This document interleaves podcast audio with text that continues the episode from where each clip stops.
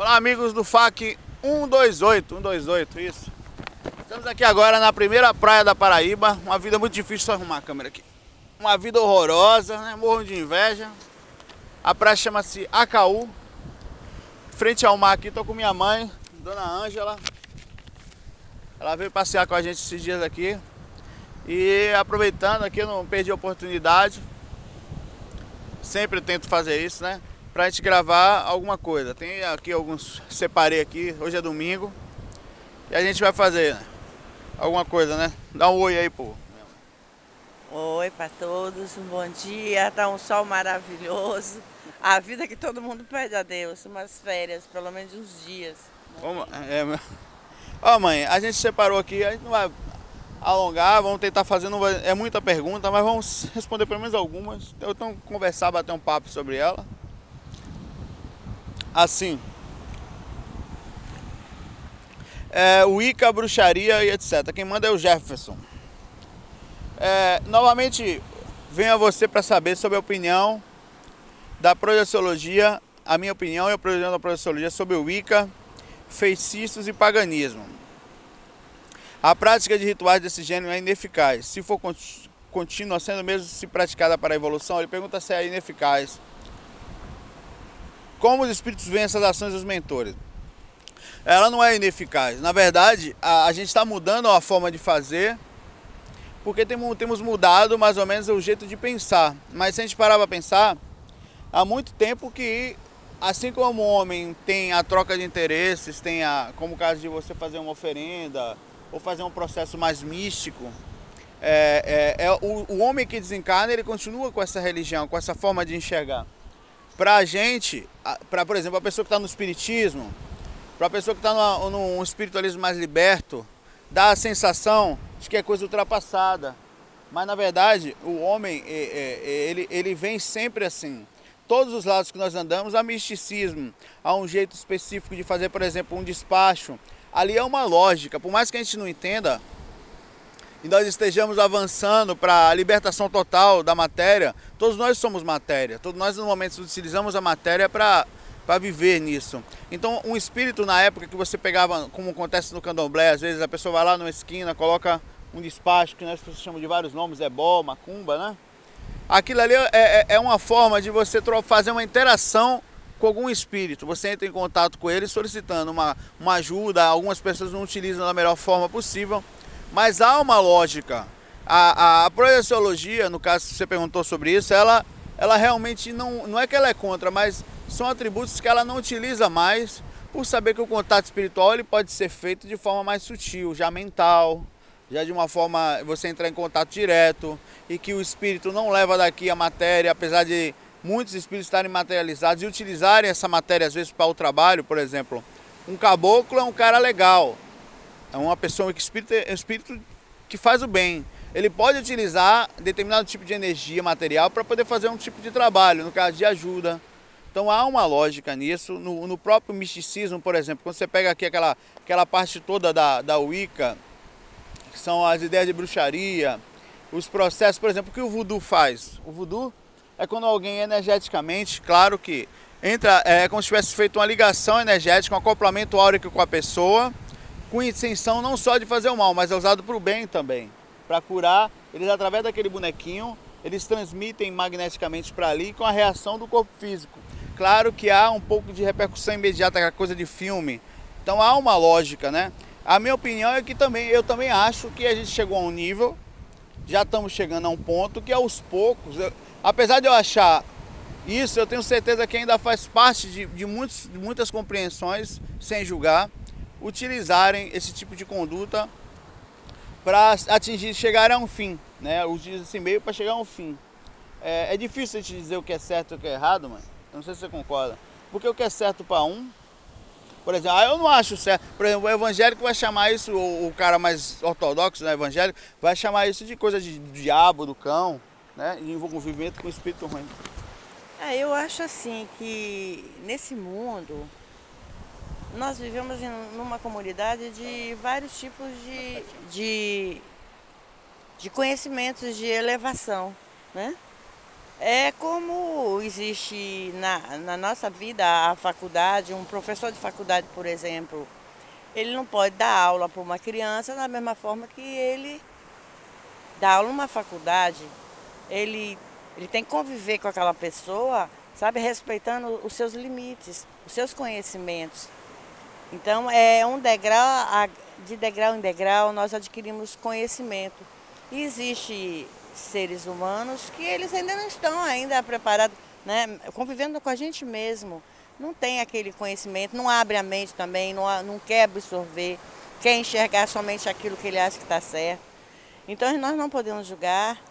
É, é, devido a isso que temos vários tipos de religiões, a religião evangélica, o espiritismo é, é a, mais elevado, o, o espiritismo um pouco mais primitivo. Eu digo primitivo porque, porque assim, através de oferendas. Então, é o começo de tudo, sabe? É uma comunicação.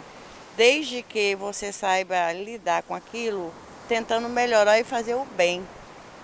A partir do momento que você está fazendo o bem, não importa o que, que você está fazendo. O importante é você chamar para si espíritos já com autoconhecimento para nos orientarmos. É, por exemplo, muitas vezes espíritos mais elevados até se passam, vem, entram em contato com a pessoa que está ali fazendo uma oferenda, fala na mesma linguagem, que é uma forma de dar a mão e ver aquela pessoa, fazer com que aquela pessoa enxergue, sabe, o, o, porquê dessa vida, o porquê da, da evolução é uma espécie de, de ajuda espiritual. Minha mãe, a minha mãe, ela, ela, por alguns anos, ela estudou espiritualidade. Ela, hoje em dia ela já não está mais tão inserida assim, mas ela tem a espiritualidade inata, né? Não, não tá mais. Aí ela fala assim, e, e além do que, tem pessoas que também podem utilizar, como acontece, né? A verdade é que o homem ele tem manifestações positivas e negativas, independente de fazer oferenda em contato com o espírito. Nós pensamos coisas ruins e coisas boas para os outros. Mesmo quando gente está com raiva, que não quer fazer, mas faz, por um processo de desequilíbrio emocional, você pensa mal de alguém, né? Você fala mal de alguém. O fato de você fazer a concretização desse pensamento, que é fazer uma ação, seja por magia, por feitiço, por desejo, por evocação de espíritos mais densos que as pessoas fazem, pessoas que entram em contato com. Importa é a intenção, né? Exato. É intenção. Tem pessoas que fazem contato com direto com, com o que chamaríamos de demônio, no caso. Tem pessoas que cultuam o cão. não é, mas tem. Não, meu coração, não, eu sou amigo do Satanás. Tem, mano, infelizmente. Tem pessoas que se titulam amigo do diabo. Claro que essa pessoa diretamente ela está iludida no pensamento e vai repercutir isso em si mesmo mais cedo ou mais tarde. O diabo não é amigo de ninguém. É, não, o diabo só usa a gente por um tempo, digamos assim, né? Enquanto é útil. Se torna, se torna amiga dele. O diabo, entre aspas, espíritos desequilibra, né? Espíritos que em estado de de mente não direcionada, digamos assim. Ó, tem uma pergunta assim, ó, da Karina. Espírito podem voltar comigo? Passei uma noite horrorosa, estou preocupado e com medo, tenho dúvidas e gostaria que me desse uma força. Saí do corpo e fui chamada por uma senhora até uma casa que eu nunca vi, mas me lembro de quase todos os detalhes eram e, e como as coisas eram por lá, lá dentro. Ela me levou para uma garagem e me disse que ia ter que ficar lá. Como eu não tenho muita nenhuma reação, fiquei lá por um tempo. Até que percebi que o lugar fosse como uma churrasqueira, como uma tampa, não sei o que sabiam. Não sei como eu sabia que havia um copo de gente lá. Entrei em desespero e queria sair de lá de qualquer jeito. A senhora apareceu de novo e queria me obrigar. Por fim saí, houveram mais confusões, pessoas que eu, eu conheço aqui no mundo aí tal. Mas a minha questão de segundos, eu estava de volta na minha cama paralisada, mas agora já acordada com certeza. Com os olhos abertos, conscientes, vi uma sombra com uma luz que vinha de fora. Rastejando, pode ser idiotice, mas exato como um filme de terror. Sentindo no corpo os movimentos daquela sombra rastejando em mim. Coisa fofa, hein, mãe? Isso já aconteceu. É, me segurou com força, tinha braços e cabeça. Eu fiz muito esforço para me mexer e comecei a chamar meu marido. Abracei e tentei apertar aquilo que estava na região da minha barriga, mas continuei sentindo como se estivesse sumindo dentro de mim. Fiquei apavorado e não dormi mais. Não sou mais cristã, mas fiz, fiz o que eu, mas fiz vários Pai Nossos. Não quero que essa coisa esteja comigo ainda. Seria possível o que eu devo fazer para me livrar disso? Obrigado. Ó, A pessoa, quando. E o fato de você não lembrar não quer dizer que isso já não aconteça de forma inconsciente. A verdade é que andar pelo umbral, seja inconsciente ou inconsciente ou consciente, você vai ter repercussões como essa. Até servem para o nosso aprendizado e compreensão de como tem muitos espíritos que passam por situações dessa. Eu, por exemplo, teve uma época que eu assisti, presenciei vários tipos de mortes. Eu presenciei morte por suicídio, por injeção de comprimido, por tiro. Eu, eu presenciei morte caindo de prédio, por uma pedra em cima de mim, eu morrendo devagar, sabe? Por que que aconteceu isso? Eu enterrado na areia, na areia de um lugar, de um terreno baldio, porque eles queriam que eu entendesse o que que o espírito passava no momento que eu ia amparar ele. Para eu saber o que estava acontecendo. E, e no mundo espiritual, você tem espíritos que aprisionam, eles têm essa mania de aprisionar os outros, ou perseguir ou ser perseguido, é isso que eu falo. Isso na parte mais densa do umbral. Isso é fato. Você vai pegar qualquer pessoa que seja um projetor, ou que saia do corpo eventualmente, ele vai lhe falar de casos, mas vai depender de... Por que, que você fica com muito medo? Porque a forma cultural e a falta de preparação que todos nós temos de, de, em graus diferentes, só quem convive muito tempo com isso, com essa forma madura, consegue não se desesperar tão fácil, e mesmo assim tem que direcionar o pensamento para não pensar besteira é que não, não se traumatizam. Então a interpretação sua é de terror. Provavelmente até a falta de experiência, no momento que você voltou para o corpo, você ainda estava fora do corpo em catalepsia, se movimentando perto do corpo. Como a consciência é muito igual, você acha que está no corpo. Aí você viu esse troço se arrastando, essa coisa fofa de painho se arrastando pelo chão, vindo na sua direção, você sentiu o chakra umbilical, porque é esse chakra aqui, ó, é o chakra do medo, das emoções densas. Então você sente a barriga doer, por isso você toma um susto, por isso que a barriga fica fria, sente aquele cara frio, sente a dor na barriga. Quando você está caindo, você sente a dor na barriga, um frio na barriga, também o sonho de estar tá caindo, né? Então esse chakra é a forma como eles nos atingem, pelo, pela parte instintiva, pela parte do medo. Então é muito comum, é, você, eles fazem isso mesmo, a intenção às vezes é amedrontar, fazer com que você não queira mais sair do corpo, fuja da sua espiritualidade também.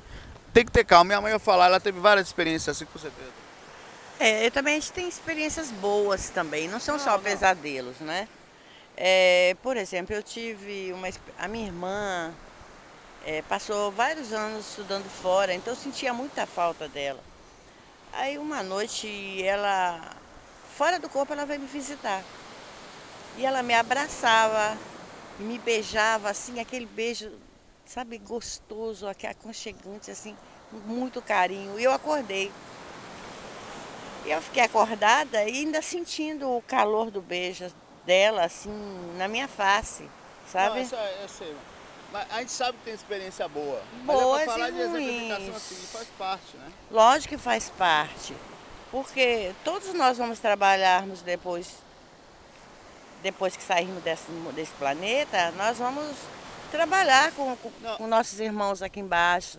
Nós vamos conviver com desencarne, com acidentes, como é que se a gente não vai preparado agora, como que nós vamos mais tarde poder socorrer um... E é importante também não é só isso. A gente sabe que tem coisas boas, mas essa é a realidade do homem. Também tem não tem como você fugir da realidade. Não é, não é que seja ruim, mãe, somente por ser ruim. Essa é uma realidade nossa, nós somos assim.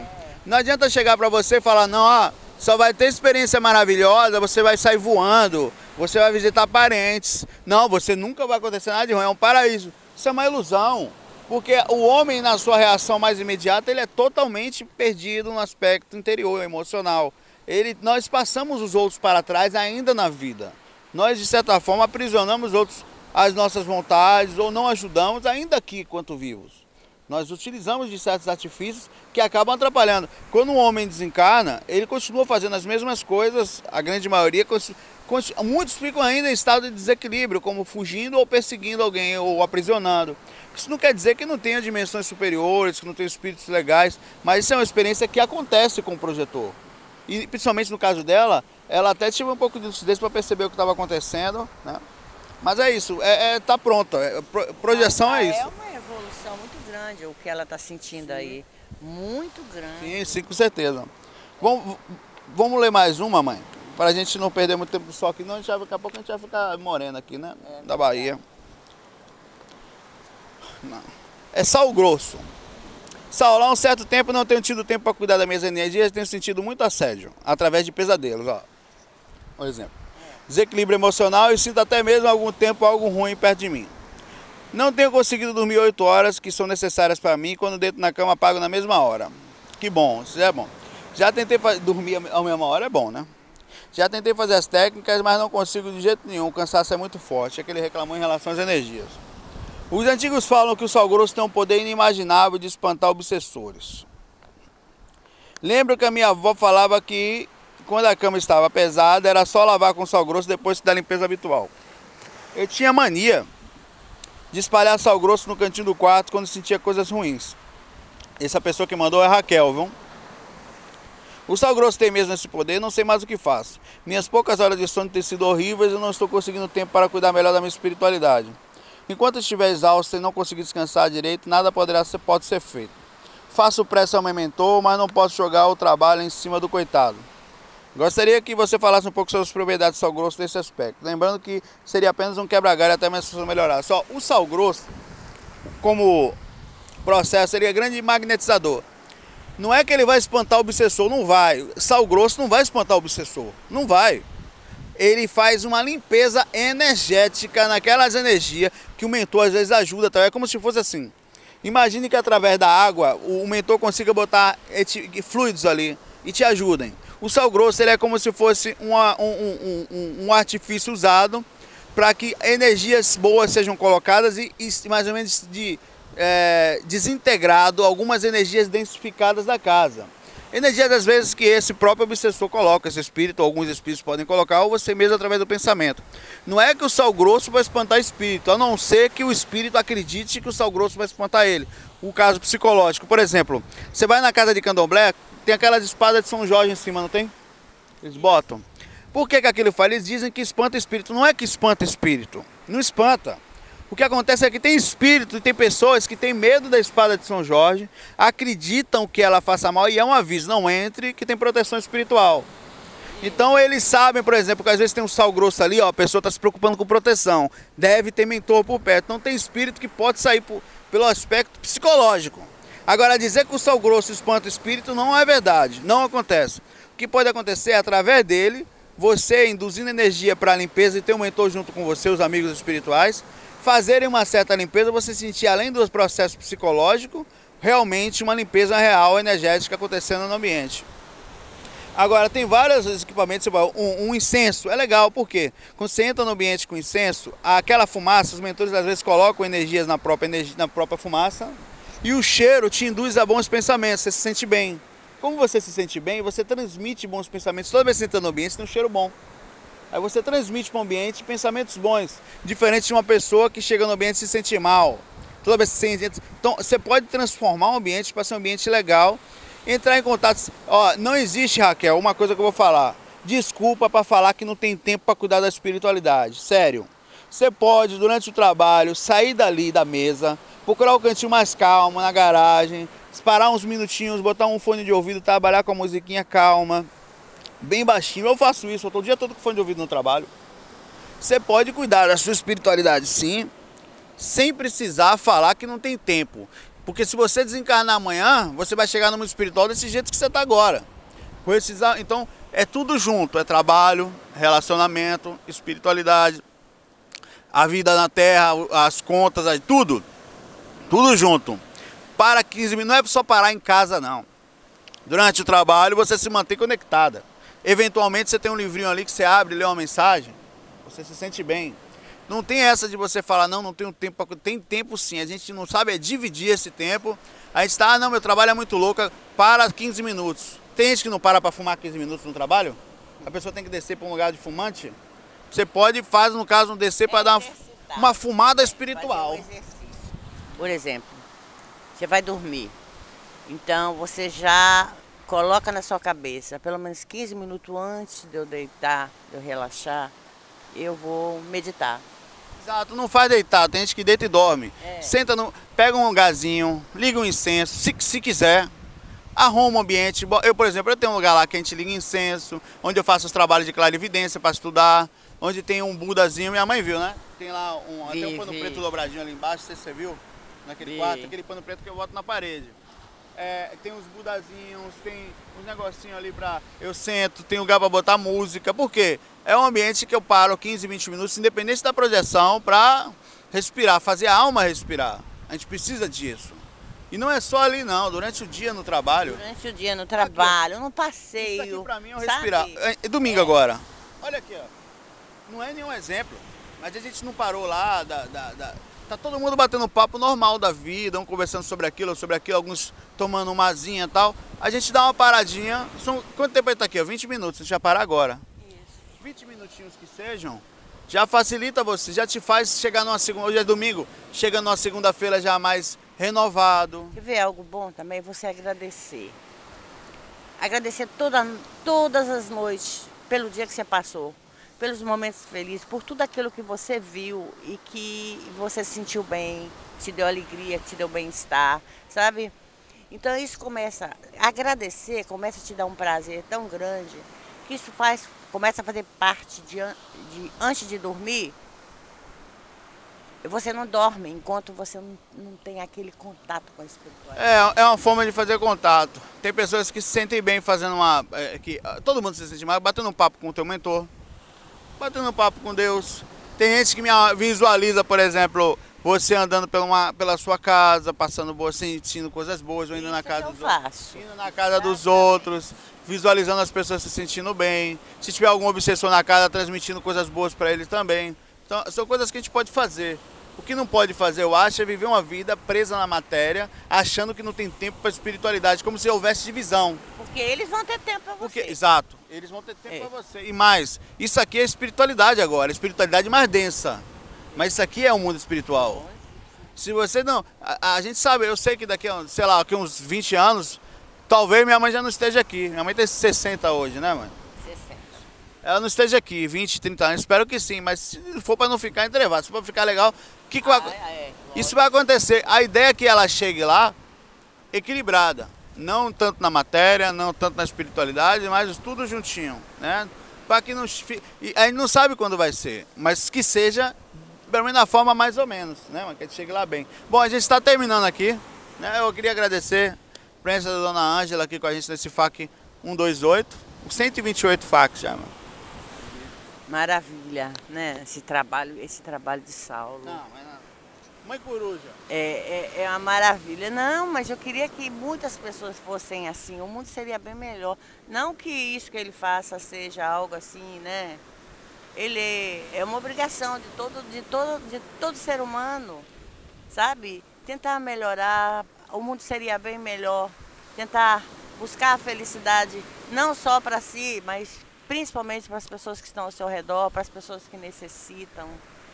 Isso é, então é uma felicidade também poder estar tá participando e estar tá sendo um pouquinho útil é, nessa manhã tão linda aqui, tão abençoada. Aí você viu da onde que, que, que eu vim, né? Aí, aí eu digo assim, e faça você a sua parte. Faça você, se você pode. Se não for um vídeo, é um blog, escreve um texto. Se não é isso, aprenda a sorrir para as pessoas que estão do lado. Às vezes elas estão com dificuldade, elas precisam muito. Às vezes aquela pessoa que você não gosta, que é mal-humorada, quando for deitar, visualiza ela melhor para ir quebrando as barreiras. É, melhor coisa. Você pode fazer muito. Você pode fazer quando você decidir não ser só aquele que está, mesmo pequeno, pode ser útil. Nós não somos grandes, mas sabemos que os pecados, os, como as pessoas falam, as falhas, enfim, mas mesmo com isso tudo dá para ser legal. Bom, a gente deixa todo mundo com inveja aqui agora, nesse lugar aqui, não? Ah, sim. E a gente vai parar aqui. Obrigado, fiquem com Deus. E eu falo sempre assim, quando a gente fala, termina o faca, eu falo assim, mãe, F-O-I. F-O-I. De analfabeto. Fui. Analfabeto. F-O-I. F-O-I. Fui. Fui. Ficamos aqui. Deixa eu desligar a câmera ali, né?